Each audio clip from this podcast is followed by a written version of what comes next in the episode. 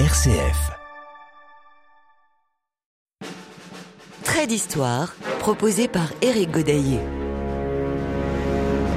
Jeux olympiques hiver Lake Placid 1980, première partie.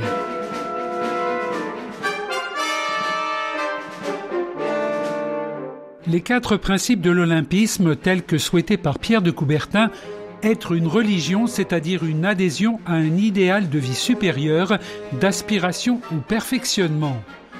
Représenter une élite d'origine totalement égalitaire, en même temps qu'une chevalerie avec toutes ses qualités morales. Instaurer une trêve des armes, fête quadriennale du printemps humain.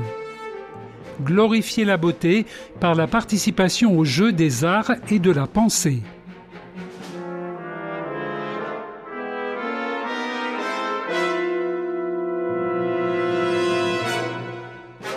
Quelle période étrange que celle dans laquelle se situent les Jeux olympiques hiver-été confondus de 1980 et 1984. Une sorte de chassé-croisé entre deux superpuissances, États-Unis et URSS, et des blocs respectifs de l'Ouest et de l'Est. Elles, ces deux nations, boycotteront à tour de rôle les Jeux olympiques d'été, d'abord les Américains à Moscou en 1980, puis les soviétiques à Los Angeles en 1984. Cependant, les sportifs des Jeux d'hiver de ces deux pays se rencontreront à mi-parcours en 1984 à Sarajevo, terrain neutre. Et si les soviétiques sont bien présents en cette année 1980 aux États-Unis pour les Jeux de Lake Placid, c'est que l'on ne sait pas encore comment l'invasion de décembre 1979 des soviétiques en Afghanistan va évoluer. Encore de belles joutes politiques qui vont secouer toutes les diplomaties dès janvier 1980. Mais je vous en dirai plus après avoir écouté un extrait de la chanson Banana Split interprétée par Lio.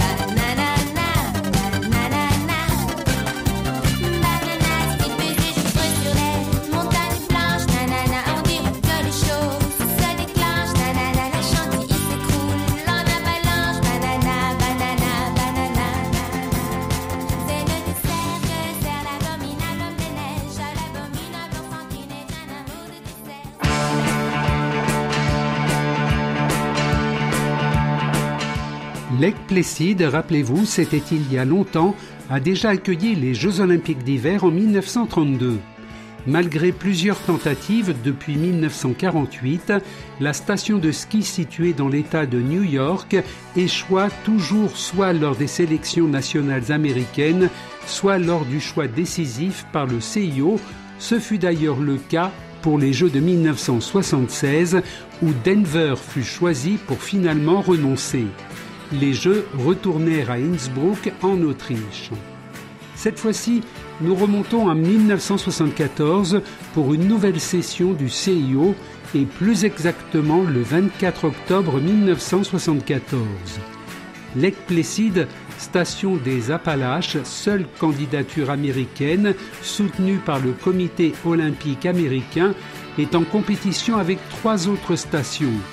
Vancouver-Garibaldi au Canada, Lati en Finlande et Chamonix, bien sûr, en France, qui organisa les premiers Jeux d'hiver en 1924. Avant même le choix du CIO, Chamonix et Lati retirèrent leur candidature.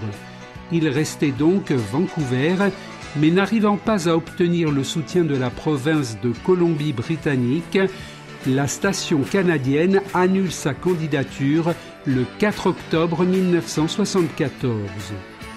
Vingt jours plus tard, à Vienne, le CIO n'a guère le choix des candidatures et attribue les 13e Jeux olympiques d'hiver à Lech Plesside.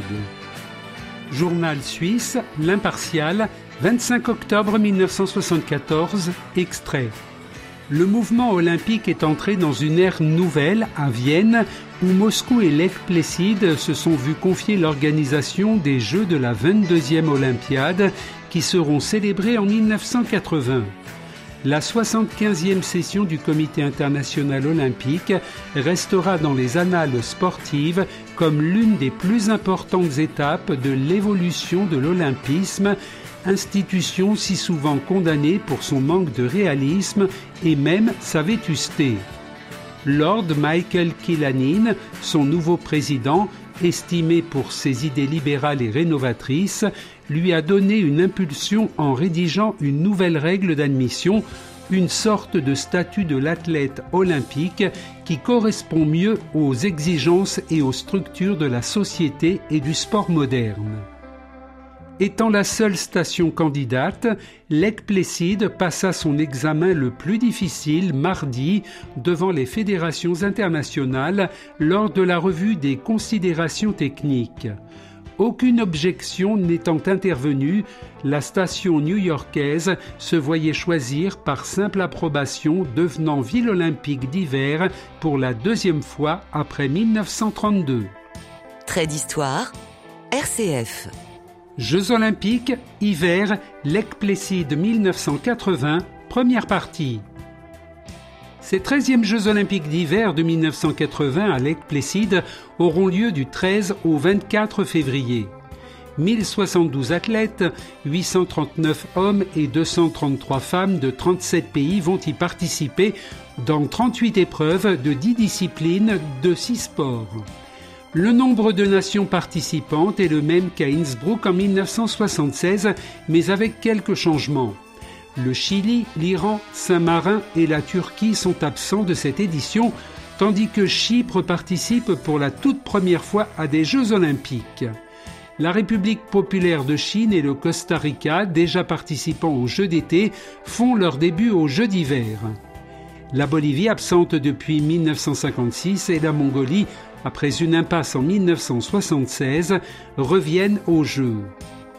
Dans le livre L'histoire des Jeux olympiques d'hiver de Georges Deschiens aux éditions Jean Vuarnet, 1979, Georges Deschiens, ancien dirigeant de la Fédération française de ski, évoque les Jeux olympiques d'hiver de Placid de 1932 en ces mots.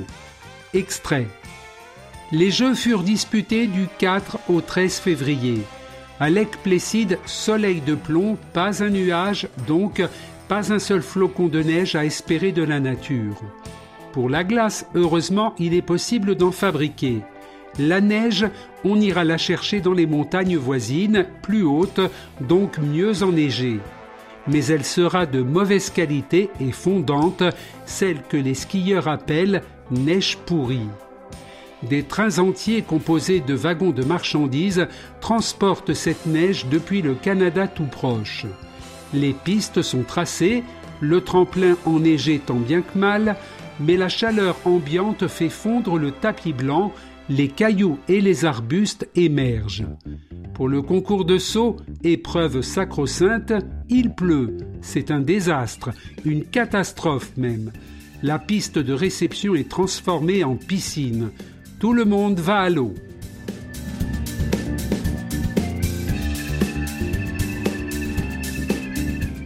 Ça n'a pas tellement changé puisque le site olympics.com écrit pour 1980 pour garantir que tous les événements puissent se dérouler dans les meilleures conditions possibles, de nombreuses machines à neige ont été utilisées pour produire de la neige artificielle, une première aux Jeux olympiques.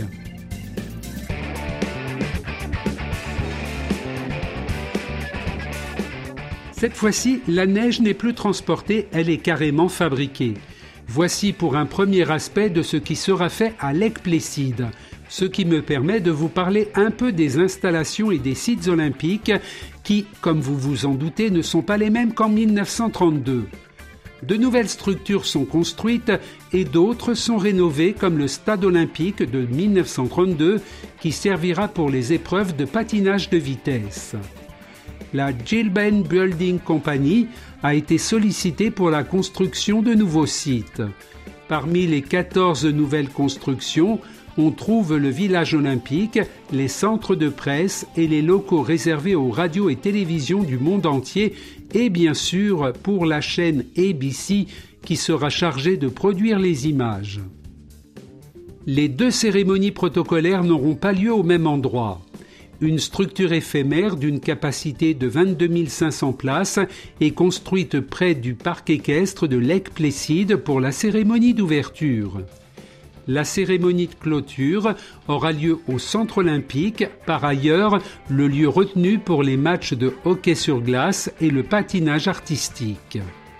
Ce centre abrite l'ancien stade de 1932 dont je vous ai parlé, ainsi que trois patinoires de compétition et une d'entraînement. Le saut à ski aura lieu au même endroit qu'en 1932 à la différence près qu'il s'agit de deux tremplins de 70 et 90 mètres entièrement neufs.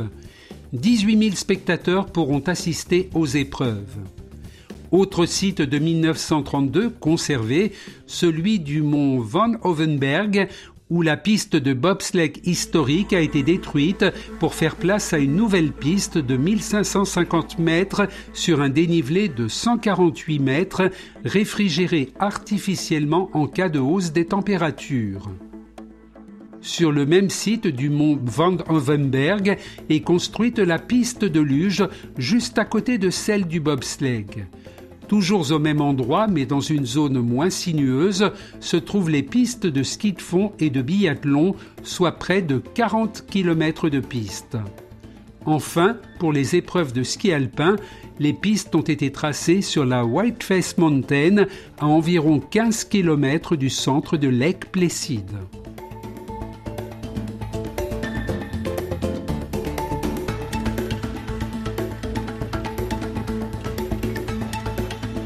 La Gilben Building Company a choisi le hameau de Raybrook, site de 16 hectares, à 13 km à l'ouest de Lake Placid, pour y bâtir le village olympique. Sans entrer dans les détails de la configuration du village, il faut souligner l'indignation et les protestations des sportifs et officiels des délégations étrangères qui seront accueillis dans ce village, puisque sur les 11 bâtiments qui le constituent, certains deviendront en fait une prison fédérale. Certains sportifs seront donc logés dans les futures cellules. Le tour des installations étant terminé, projetons-nous à quelques jours du début des Jeux. Trait d'histoire. Éric Godaillé. Jeux olympiques, hiver, Lake Placid 1980, première partie. L'invasion de l'Afghanistan en décembre 1979 par les troupes soviétiques provoque de nombreux remous et même si l'on sait que l'URSS sera présente aux Jeux d'hiver, les Américains parlent déjà d'un probable boycott des Jeux d'été à Moscou. Du journal Le Monde, 11 février 1980, article non signé, extrait. Lake Placid, État de New York, AFP la flamme olympique est arrivée vendredi 8 février à Lake Placid, où les Américains multiplient initiatives et pressions pour amener le Comité international olympique à renoncer à Moscou pour les Jeux olympiques d'été. Dans un document remis ce même jour à la commission exécutive du CIO, M. Robert Kane, président du comité olympique américain, a réclamé à nouveau officiellement le transfert ou l'annulation des Jeux en condamnant sévèrement l'intervention militaire soviétique en Afghanistan. Du fait de cette agression, il estime que le contrat du CIO avec Moscou a été rompu, que l'idéal olympique ne peut être respecté en URSS et qu'il serait inapproprié que les athlètes du monde entier rendent hommage à un gouvernement qui a provoqué la guerre. Je pourrais ainsi multiplier les citations d'articles qui ne vont pas cesser de paraître, y compris durant les Jeux. Comme si la situation n'était pas assez compliquée, la délégation de Taïwan a été refoulée le 6 février à l'entrée du village olympique. Il lui serait reproché sa non-conformité avec les règles olympiques concernant son appellation, son hymne et son drapeau. Les documents portent la mention Comité olympique de la République de Chine et non Comité olympique chinois de Taipei, comme il a été convenu avec le CIO lors de la réadmission de la République de Chine le 26 novembre 1979. Malgré l'intervention du comité d'organisation pour une révision de cette décision, le refus est confirmé et la délégation de Taïwan reprend le chemin du retour à la maison. Mais au début de l'année 1980, ce qui préoccupe beaucoup plus le comité d'organisation et les habitants de Lake Placid, c'est la météo.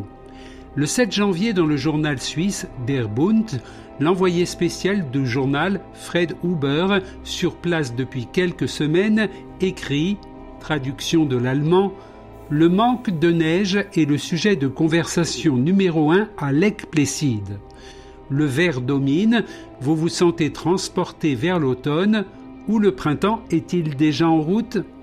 Les calottes glaciaires alluviales le long de la rivière Saranac donnent l'impression de fondre comme à la fin de l'hiver, alors que nous n'en sommes qu'au début. Les hôteliers se plaignent, pour beaucoup, Noël et le Nouvel An représentent 20% de leurs revenus saisonniers. Même si les Jeux olympiques promettent des revenus supplémentaires, les investissements dans les transformations, les extensions et les nouveaux bâtiments ne peuvent être amortis qu'à l'aide d'un taux d'occupation de lits supérieur à la moyenne. Il n'y a pas eu de Noël vert et de Nouvel An vert sans neige depuis 1964. Autre extrait de ce même article de Fred Huber qui corrobore ce que je vous ai dit à propos du village olympique. Critique de la prison des sportifs. Une visite des structures olympiques confirme que Lake Placid est prête à lancer ses Jeux. Rien n'a changé dans le village olympique, à l'exception des nombreuses casernes à l'extérieur de la clôture qui servent de bureau aux chefs d'équipe on entend encore des propos cinglants sur la prison des sportifs. La direction de la délégation russe a fait des commentaires très négatifs sur les petites chambres doubles, 7 à 11 mètres carrés. Les organisateurs rétorquent qu'en contrepartie, des salons ont été aménagés. Ces jeux doivent être des jeux de rencontre et non d'isolement. L'individualiste Ingemar Stenmark peut-il être d'accord Lac Placide, c'est aussi un village dont les 3000 habitants tentent un énorme pari, devenir ville olympique sans changer la vie, sans défigurer ses traits. La station a été créée en 1958 et inaugurée par Avril Harriman, alors gouverneur de l'État, qui resta suspendu 45 minutes sur l'unique télésiège installé en hâte pour les festivités. De l'autre côté du mont Van Novenberg, à 10 km du centre, voici le village olympique dont les bâtiments ont une forme étrange. Le panneau indique État de New York, prison fédérale. Dans cette région protégée où il est interdit de construire, afin de ne pas défigurer le parc des Adirondacks, il fallait regrouper les athlètes et accompagnateurs au même endroit pour respecter l'esprit olympique. 937 chambres, deux athlètes par chambre, pardon, par cellule, une promiscuité que ne connaîtront pas les prisonniers plus tard. Les Suisses s'inquiètent aussi de la participation des skieurs français. Journal Neue Zürcher Nachrichten, 8 janvier, traduction de l'allemand. Les Français pas Alec Plesside En aucun cas, l'équipe de France de ski alpin masculin n'a assuré de sa participation aux Jeux olympiques de Lake Placid. Honoré Bonnet, responsable de la Fédération française de ski, a été très déçu des résultats de ses skieurs lors de la Coupe du Monde de descente à Pralou. Dans une interview télévisée, il a parlé très négativement de la participation des skieurs français aux Jeux olympiques, mais il se donne tout de même un délai de réflexion jusqu'à fin janvier avant confirmation. Article qui coïncide avec celui d'Alain Giraudot dans le journal Le Monde du 8 janvier. Le journaliste relate la visite à Pralou du ministre des Sports Jean-Pierre Soisson afin de se rendre compte de l'état de santé du ski masculin. Ce jour-là fut effectivement une déroute tricolore. Le ministre remit les trophées aux vainqueurs avant d'avoir une explication avec Honoré Bonnet sur les piètres résultats des skieurs français relayés dans les profondeurs du classement. Trait d'histoire, RCF. Jeux olympiques, hiver, Lake Placid 1980, première partie. Et maintenant, je vous livre cet extrait de l'article d'Alain Giraudot dans le journal Le Monde du 8 janvier. Il reste encore deux épreuves de Coupe du Monde avant que la fédération fasse sa sélection olympique. Des pressions s'exercent de toutes parts pour qu'au moins trois coureurs fassent le déplacement de Lake Placid mais Honoré Bonnet est décidé à appliquer les consignes de fermeté du ministre.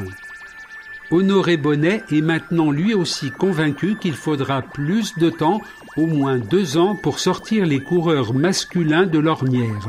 Plus de temps et quelques réformes sérieuses dans les rapports avec le groupement des fabricants et dans l'orientation des comités régionaux de la Fédération française de ski. Le ministre est apparemment convaincu par les propos de son interlocuteur, même s'il garde le secret espoir que d'ici à l'échéance fatidique des sélections, les Français réussiront à se classer dans les dix meilleurs mondiaux.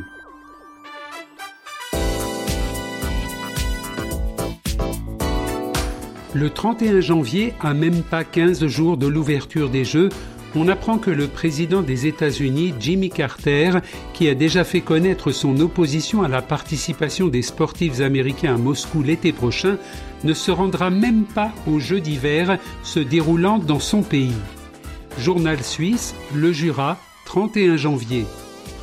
Le président Jimmy Carter n'inaugurera pas les Jeux olympiques d'hiver de Lake Placid le mois prochain, a-t-on annoncé à Washington selon de hauts fonctionnaires de la Maison-Blanche qui désirent conserver l'anonymat, le président Carter a décidé de ne pas se rendre à Lake Placid en raison de la poursuite des crises iraniennes et afghanes.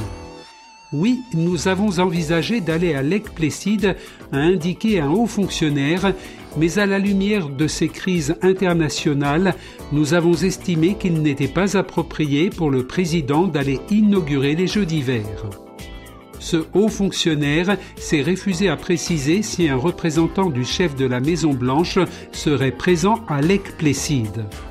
La décision du président Carter, ajoutait-on de même source, n'est pas liée à sa requête concernant le transfert des Jeux olympiques d'été du RSS à la suite de l'intervention soviétique en Afghanistan. On ignore si le dernier paragraphe provient ou non de la Maison Blanche, mais il y est écrit les Jeux de Lake Placid sont les quatrièmes aux États-Unis, Lake Placid et Los Angeles 1932, Squaw Valley 1960 et jamais un président ne les a ouverts.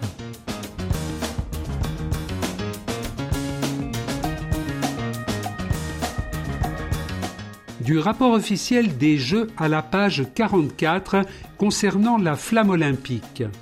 Le 30 janvier, Ranimation de la flamme olympique à Olympie avant son transfert à Athènes pour être embarqué en avion jusqu'aux États-Unis. Et voici son parcours sur le sol américain au départ de Langley, État de Virginie, le 31 janvier. La flamme est au Capitole de Washington, D.C. avant d'atteindre Baltimore le 1er février. À Wilmington, Delaware, le 2 février, au Philadelphia Art Museum, puis à l'université de Princeton le 3 février, au New York City Hall le 4, au tombeau de Franklin Delano Roosevelt, Hyde Park, New York le 5, au Rockefeller Plaza, New York, puis à Saratoga Springs, New York, le 6 février. Le dernier relais de la flamme olympique part de Fort Ticonderoga, New York, le 8 février pour arriver le jour même à Lake Placid, où elle va continuer de brûler avant son arrivée le 13 février dans l'enceinte construite spécialement pour la cérémonie d'ouverture. Le rapport officiel mentionne aussi une série de cérémonies de bienvenue au village olympique pour les délégations étrangères du 2 au 12 février et que la 82e session du CIO s'ouvrira à Lake Placid le 10 février.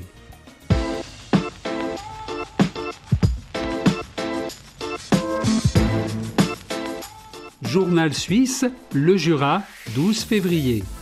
Jeux olympiques, jour J. C'est aujourd'hui, avant même la cérémonie d'ouverture officielle, que débutent les Jeux olympiques de Lake Placid avec à l'affiche six rencontres de hockey sur glace. Les pays qualifiés issus des classements du championnat du monde sont les États-Unis, l'URSS, la Tchécoslovaquie, la Suède, le Canada, la Finlande, la RFA, la Pologne, les Pays-Bas, la Roumanie, la Norvège et normalement la RDA, mais faisant savoir qu'elle ne participera pas au tournoi olympique, c'est le Japon qui la remplace. Les six premiers matchs du 12 février avec les scores sont Tchécoslovaquie-Norvège 11-0, Roumanie-RFA 6-4, Suède-États-Unis 2-2, Pays-Bas-Canada 1-10, Pologne-Finlande 5-4 et Japon-URSS 0-16. La suite du tournoi est ce que l'on appelle le miracle sur glace. Ce sera dans le prochain épisode, tout comme la cérémonie d'ouverture.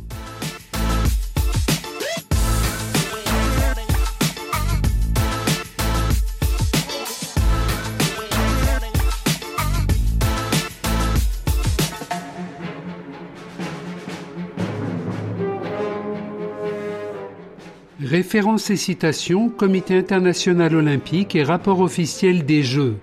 Livre L'histoire des Jeux olympiques d'hiver de Georges Deschiens aux éditions Jean Vuarnet 1979. Journaux suisses, L'Impartial, Der Bund, Neue Zürcher Nachrichten, Le Jura, e-newspapersarchive.ch. Archives du journal Le Monde extrait du journal télévisé de TF1 IT1 avec la voix de Jean-Michel Lelio, Ina, chanson Banana Split, Lio.